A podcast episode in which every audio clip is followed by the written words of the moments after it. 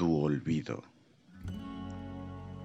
Esperaba una llamada tuya en algún momento para aclarar algunas dudas. Sé que nuestra comunicación se ha visto afectada.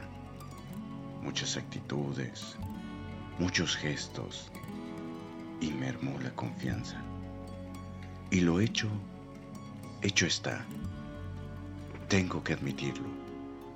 Por el momento, nada será igual. Pero quiero hacerte un inciso y no lo hago para salvar mi pellejo. Quiero ser honesto, al menos conmigo. Si no lo digo, reviento. Y no me importa si me crees. Quiero quedarme tranquilo.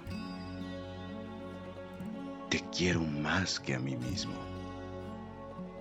Quiero darte las gracias por los momentos vividos, por tu encanto, por tu estilo.